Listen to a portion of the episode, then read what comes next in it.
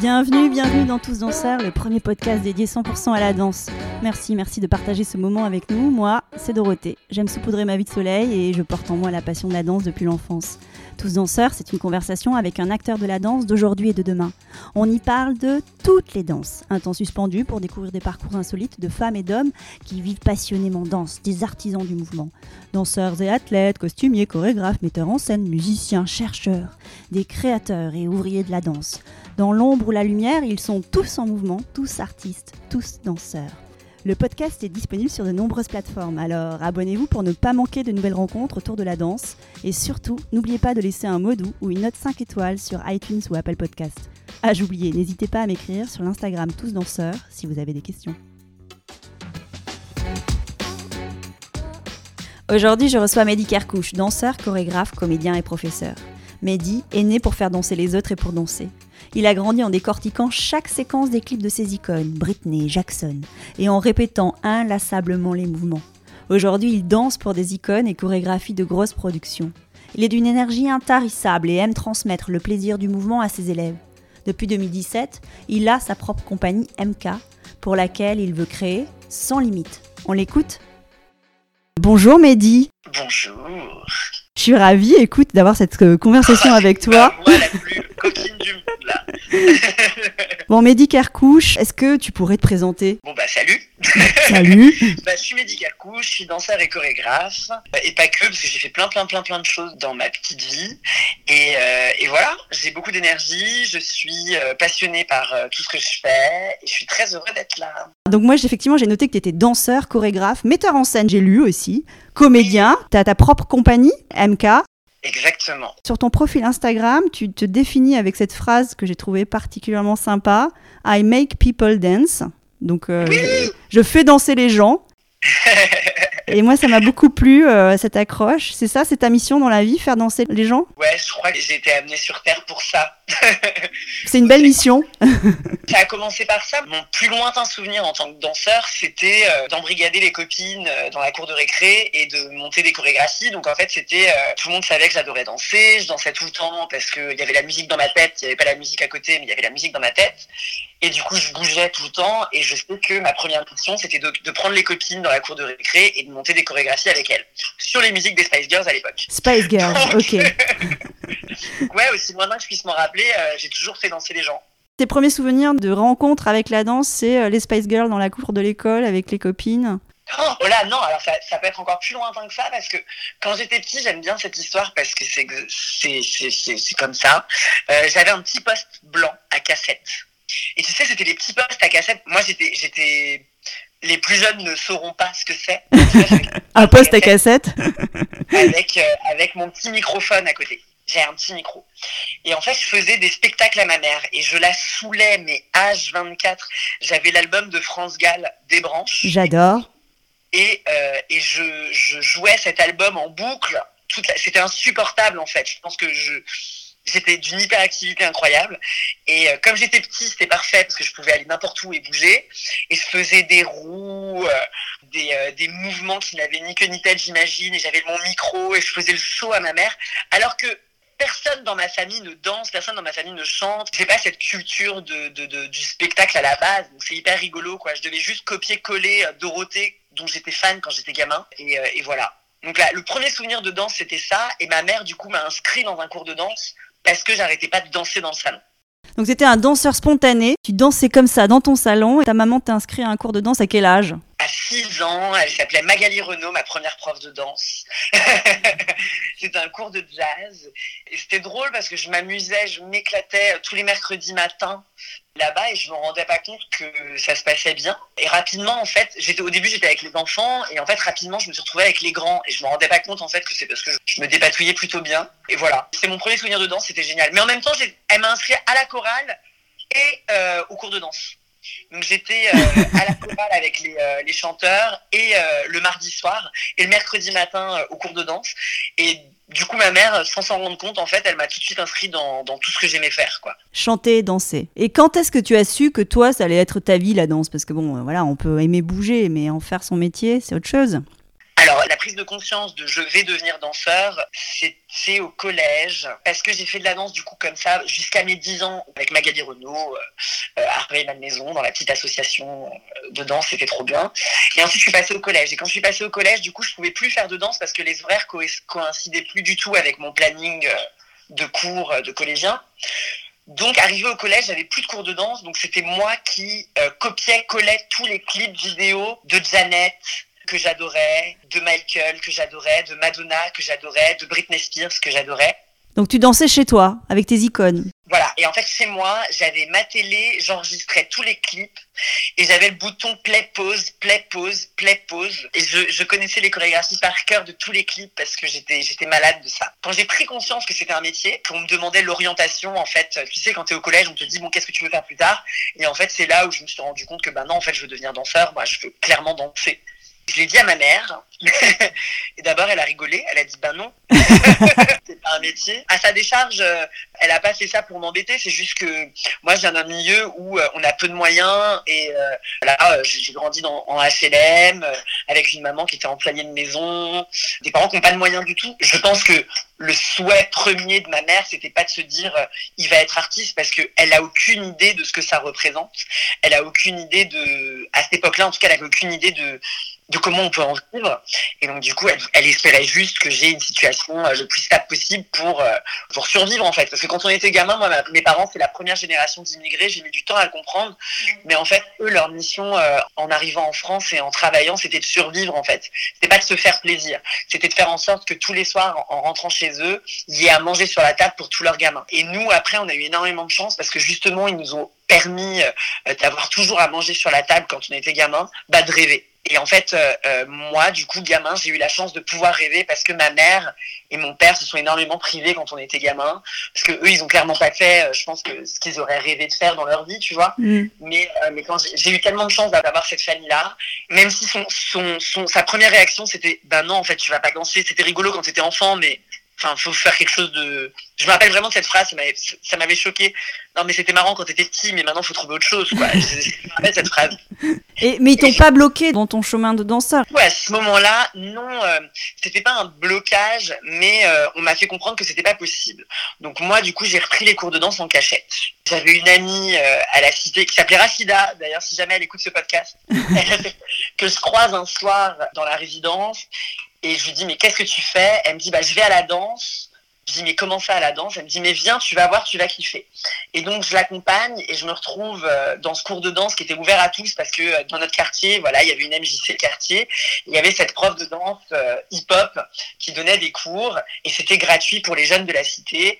Et du coup, je me suis retrouvée dans ce cours en mode, mais c'est exactement ce que je veux faire. Et, et le lundi soir et le vendredi soir, je me suis retrouvée à aller prendre ces cours de danse en cachette.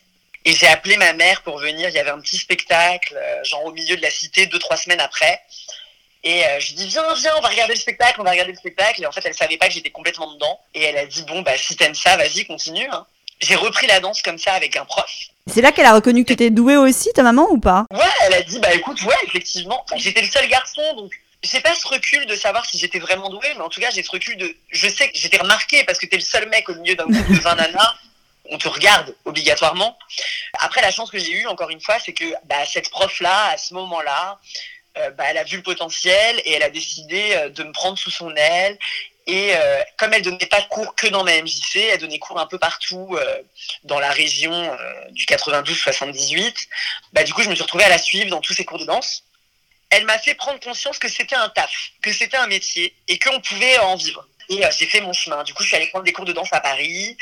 Et euh, j'ai saigné absolument tout mon argent de poche que je me faisais euh, en donnant des cours pour les enfants. Parce que moi, mes premiers, mes, mon premier job, c'était donner des cours de danse aux enfants.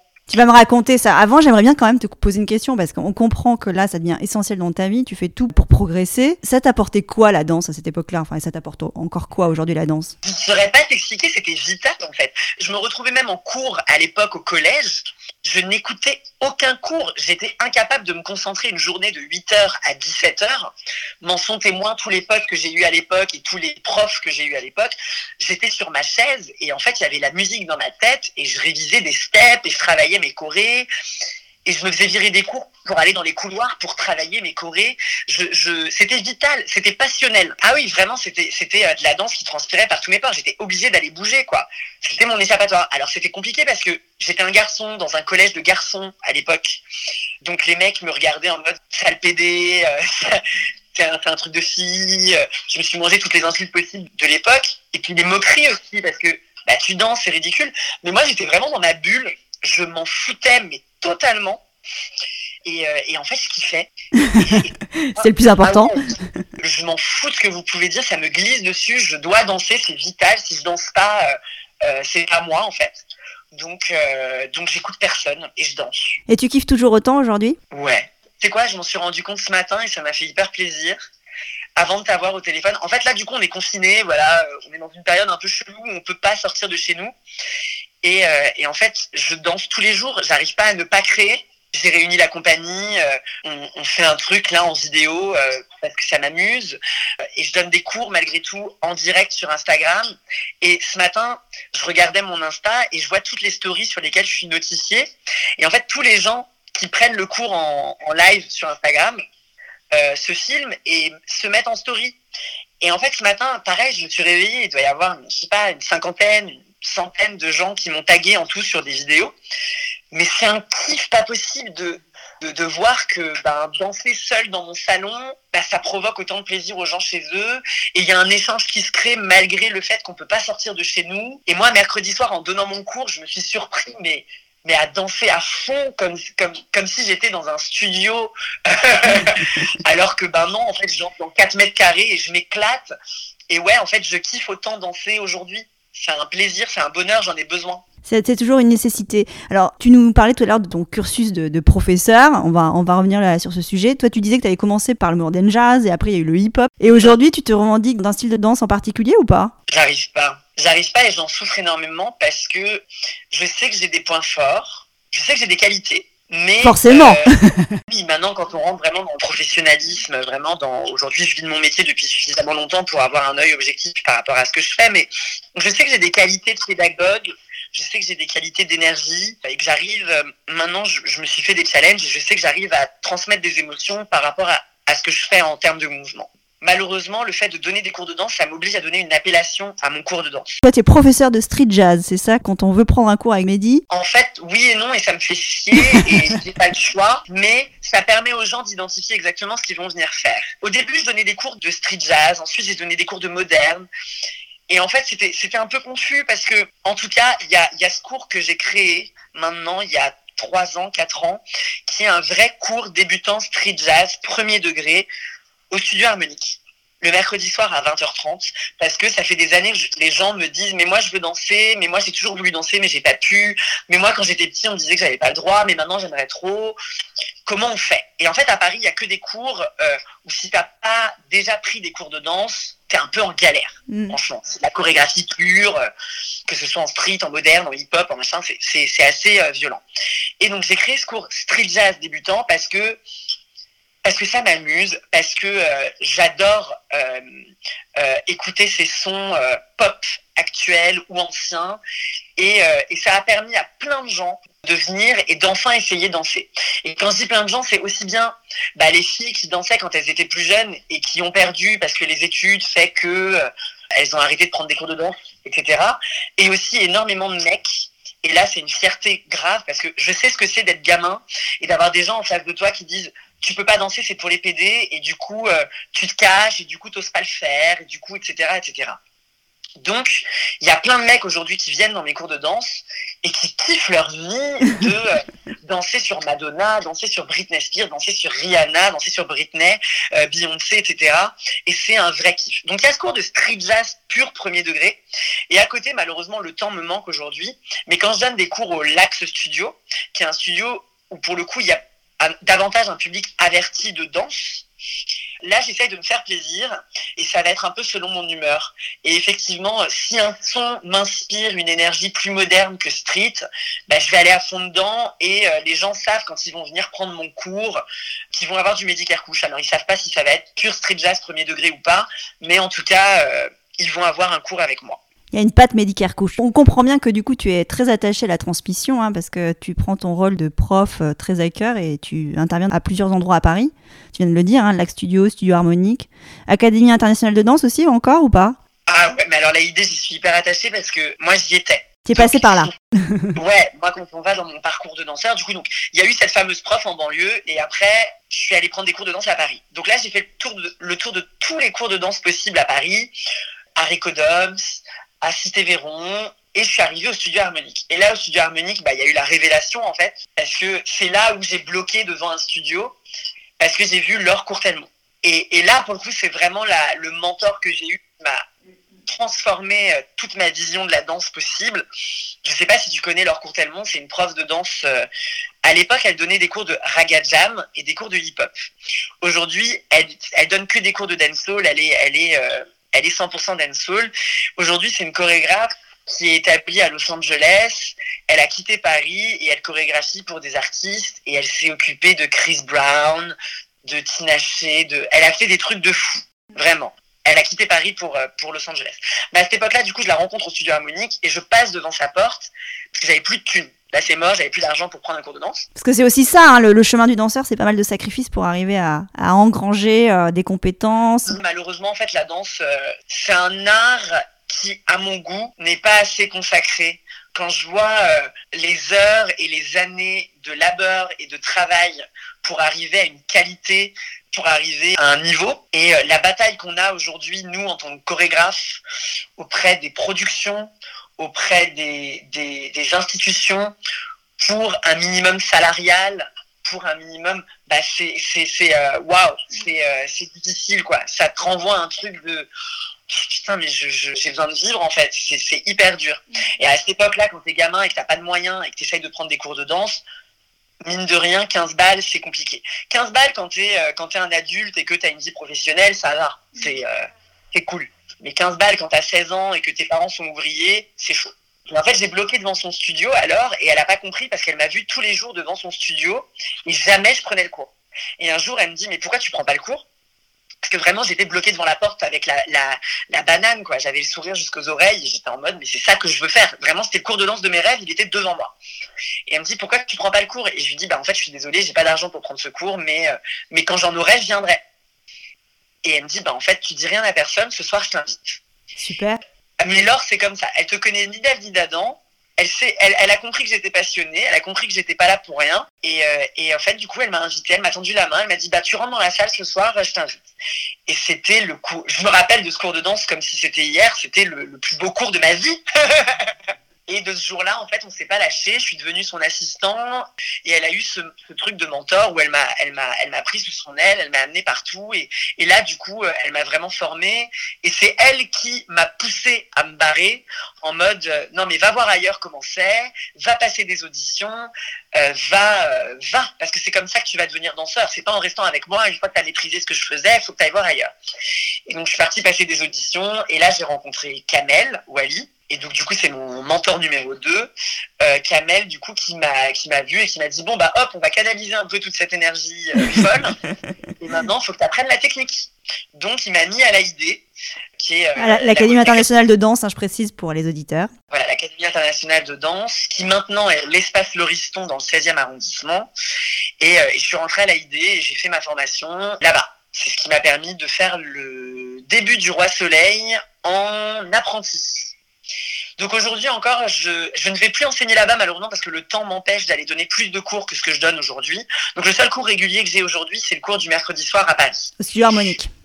Exactement. Et maintenant, je donne euh, un cours par mois au Lax Studio et euh, je vais donner des stages de temps en temps euh, dans les écoles qui m'invitent en province avec grand plaisir. Dans la transmission, à quoi es-tu attaché? Je kiffe, c'est un vrai kiff de voir les gens évoluer. Il faut venir une fois le mercredi soir pour se rendre compte de l'énergie qu'il y a dans ce cours débutant arriver et pas savoir mettre un pied devant l'autre et pas comprendre le rythme et sortir de là en ayant mes mais échanger pendant une heure et demie, point quoi. Il y a de l'énergie, il y a du, il y a un truc qui se crée dans, cette salle. Je saurais pas t'expliquer, mais euh, euh, c'est un vrai plaisir de voir les gens partir de rien et arriver à quelque chose. Il y a des gens que j'avais il y a trois ans qui savaient pas mettre un pied devant l'autre, qui aujourd'hui sont dans des dans des de danse quoi. Se sont montés des crews, ils se font leurs vidéos, ils se font leur chorégraphie. Et, euh, et c'est un vrai kiff. Et, euh, et, je sais que c'est une qualité que j'ai de pédagogue parce que euh, l'expérience me l'a prouvé plusieurs fois on m'a on m'appelle souvent en fait pour m'occuper de gens qui savent pas mettre un pied devant l'autre aussi bien en, chorégraphe avec les Miss par exemple quand je m'occupe de, de l'émission Miss France ou euh, des comédiens, euh, euh, des comédiens. Marion, elle a fait appel à moi pour travailler avec des comédiens parce que j'ai déjà, j'ai déjà Marion, c'est Marion Motin, c'est ça? Marion Motin s'est retrouvée à chorégraphier des longs métrages. Il fallait travailler avec des comédiens et j'ai le langage du corps parce que je suis danseur et j'ai le langage du comédien parce que j'ai déjà eu cette expérience face à la caméra et du coup, euh, c'est très facile en tant que pédagogue de m'adapter à des gens qui, qui n'ont pas l'habitude de bouger. J'aimerais comprendre, est-ce que c'est parce que tu donnes confiance aux gens ou alors tu travailles sur la musicalité, tu travailles sur, euh, sur la technique Tu parles avec eux. Qu'est-ce qui fait que les gens te suivent et arrivent à progresser très vite? Si on prend les cours de danse, je voudrais en parler avec mes élèves, mais je sais que ce qui se passe dans la salle euh, ne se passe pas dans les autres cours je, je dis pas ça dans le sens où j'ai un cours de danse magique, hein, c'est pas le coup, c'est pas le coup, et j'ai pas la science de la danse du tout. Moi, je prends énormément de plaisir à aller prendre plein de cours de danse, il n'y a pas de problème, mais je sais que euh, on a une approche de la danse qui n'est pas euh, sacrée, c'est-à-dire que moi, j'essaye de faire en sorte que les gens apprennent sans s'en rendre compte. J'essaye de faire en sorte que les gens euh, prennent du plaisir avant de voir la difficulté. Et je sais que c'est souvent ce qu'on m'a dit en sortant de mon cours de danse, c'est je me suis éclatée j'ai pas forcément la Corée, mais je me suis éclatée. Et comme à la base, danser pour moi, c'est un vrai plaisir, c'est une passion, et je veux que les gens euh, sortent de là en gardant ce plaisir. Je veux pas que les gens sortent de mon cours de danse en se disant j'ai galéré, c'était trop dur, je reviendrai jamais. Je veux que les gens sortent de ce cours de danse en se disant je m'en suis même pas rendu compte, j'ai tellement kiffé, mais j'ai appris des trucs de ouf, et je vais revenir et je vais m'accrocher, et je vais avoir envie. Donc c'est vraiment une mentalité du positif, d'apprendre, euh, de continuer d'apprendre en restant positif, quoi de de, pas être euh, euh, les jambes coupées en sortant du cours. Ça m'est déjà arrivé de sortir un cours de danse euh, avec des profs qui sont absolument géniaux et des danseurs qui sont absolument géniaux, mais j'ai pris aucun plaisir et ce cours m'a m'a m'a plus qu'autre chose. donc du coup, j'ai toujours eu envie que les gens sortent de mon cours de danse en se disant mais je me suis non seulement je me suis éclatée et en plus j'ai appris quoi. Et j'ai l'impression que tu as un, un, petit vocabulaire qui n'appartient qu'à toi. Ah. Tu peux nous en donner quelques-uns, des petits mots qui te ressemblent et que tu utilises dans tes cours ou pas? C'est sûr. J'ai pas les petits chatons. ah ouais, ça, bah, ça euh, mais je m'en suis pas rendu compte au départ. Alors maintenant, ça fait des années, donc je le sais.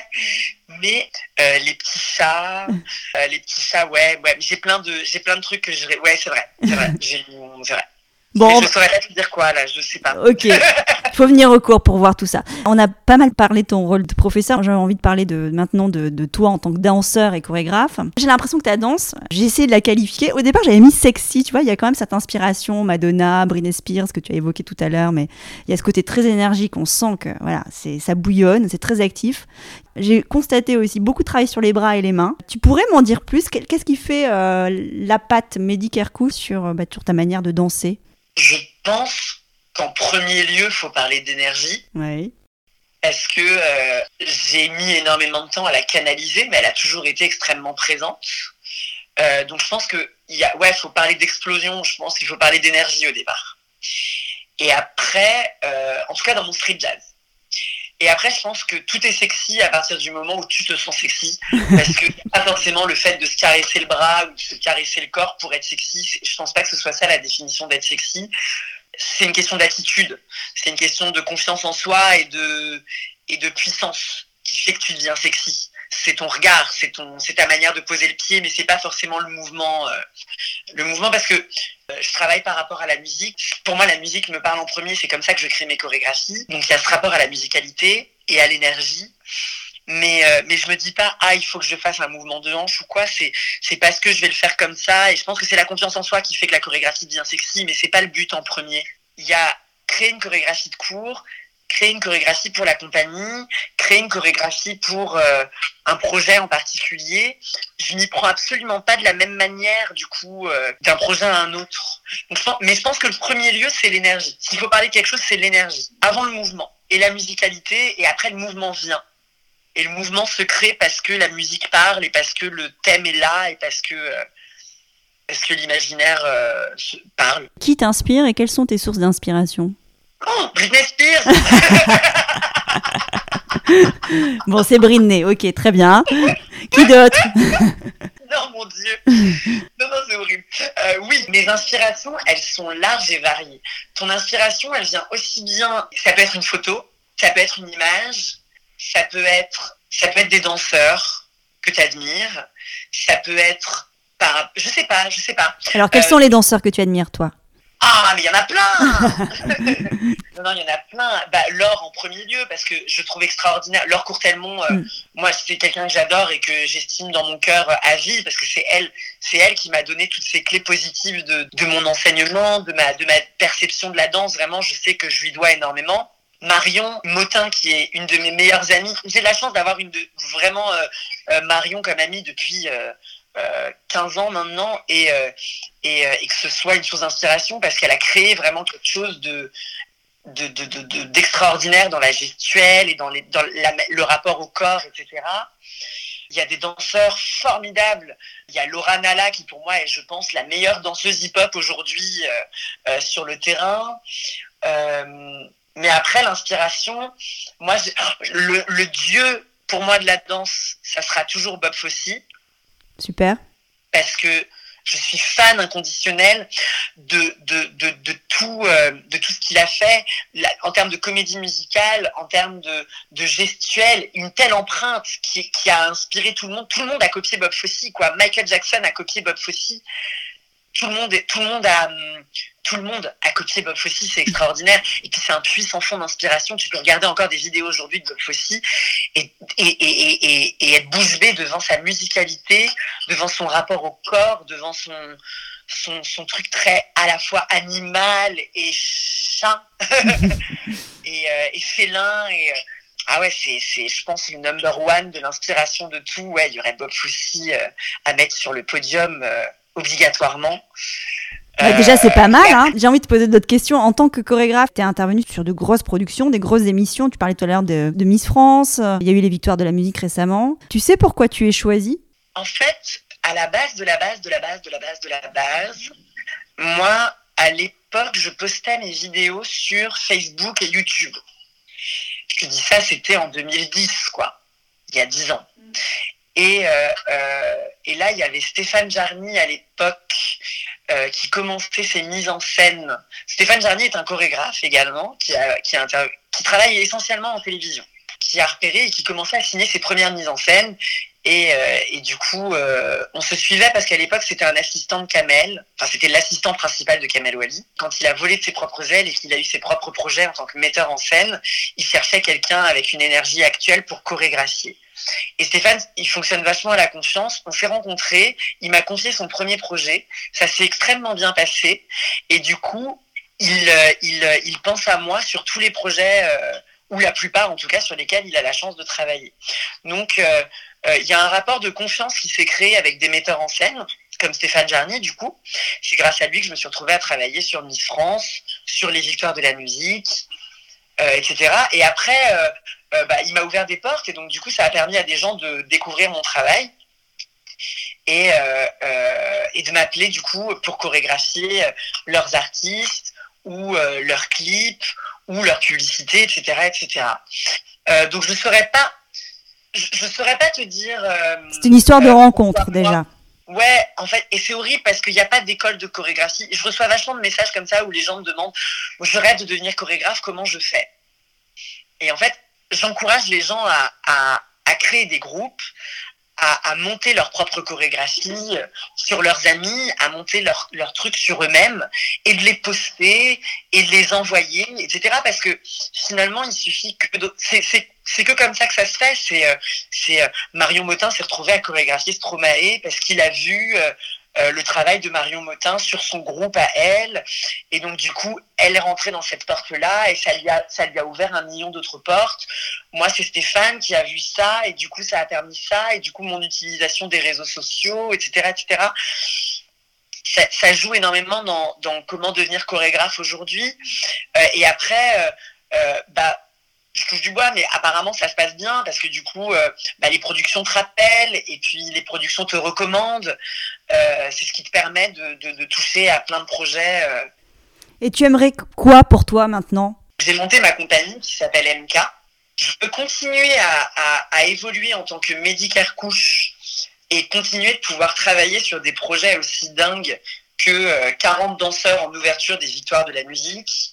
Et en parallèle, je veux pouvoir monter mes spectacles, signés, chorégraphiés, mis en scène donc par moi-même, avec des danseurs, des artistes, etc.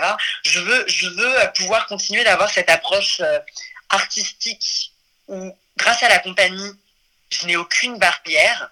C'est une page blanche et c'est moi qui l'écris euh, tous les jours. Et de l'autre côté, avoir des challenges grâce aux productions qui m'appellent, que ce soit aussi bien de faire danser euh, quelqu'un qui ne sait pas du tout pour une scène de danse ou pour une scène qui n'en a rien à voir, que faire danser 50 danseurs pour euh, l'ouverture de la cérémonie des victoires de la musique. Tu vois ce que je veux dire ou pas mmh, Très bien.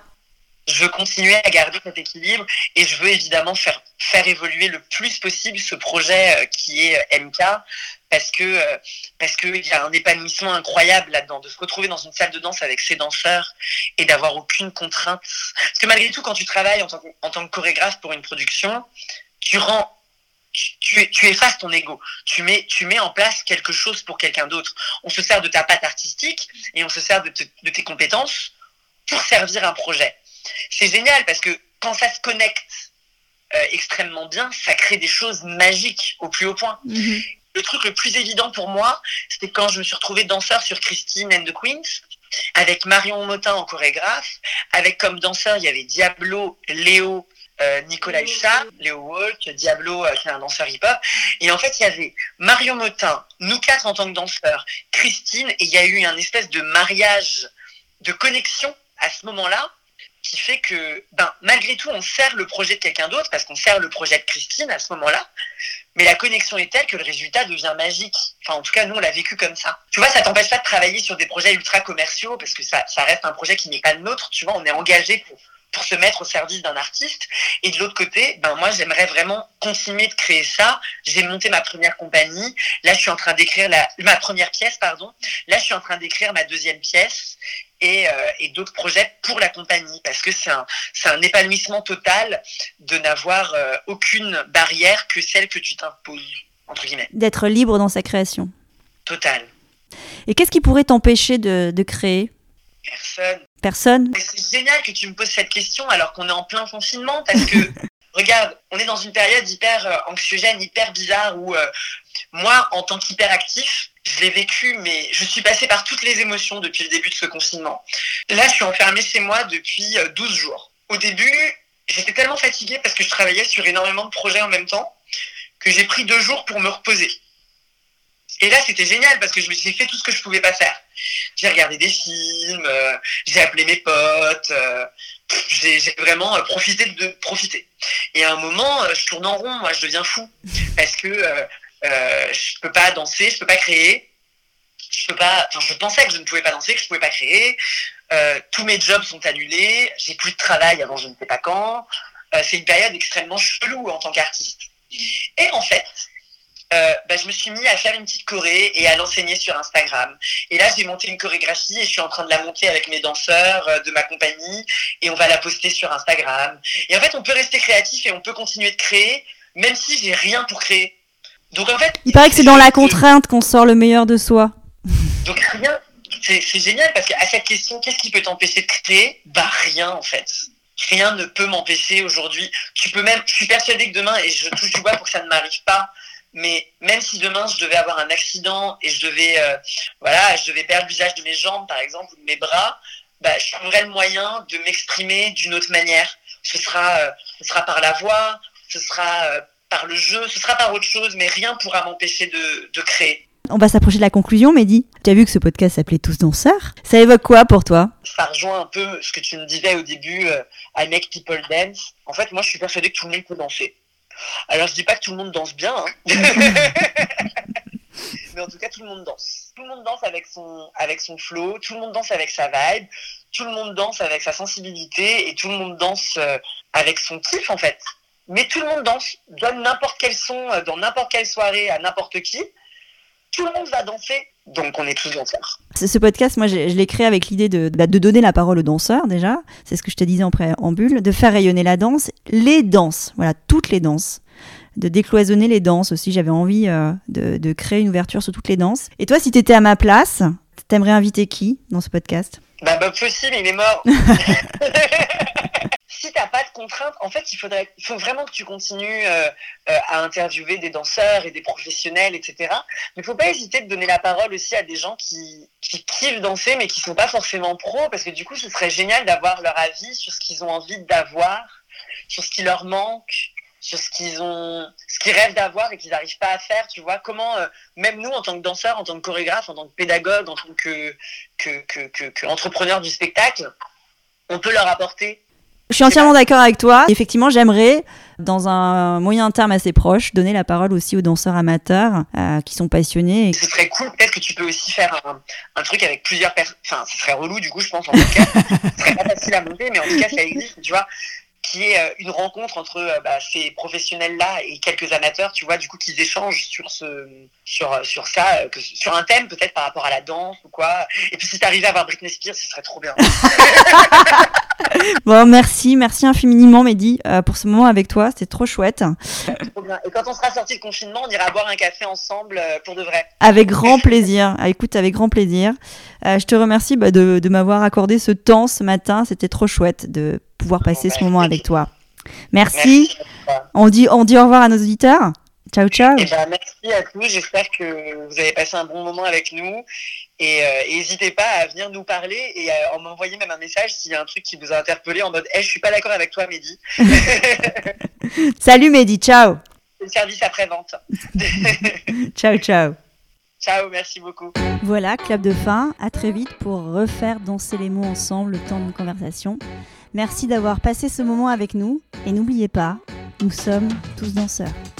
Le podcast est disponible sur de nombreuses plateformes, alors abonnez-vous pour ne pas manquer de nouvelles rencontres autour de la danse. Et surtout, n'oubliez pas de laisser un doux ou une note 5 étoiles sur iTunes ou Apple Podcast. Ah, j'oubliais, n'hésitez pas à m'écrire sur l'Instagram Tous Danseurs si vous avez des questions.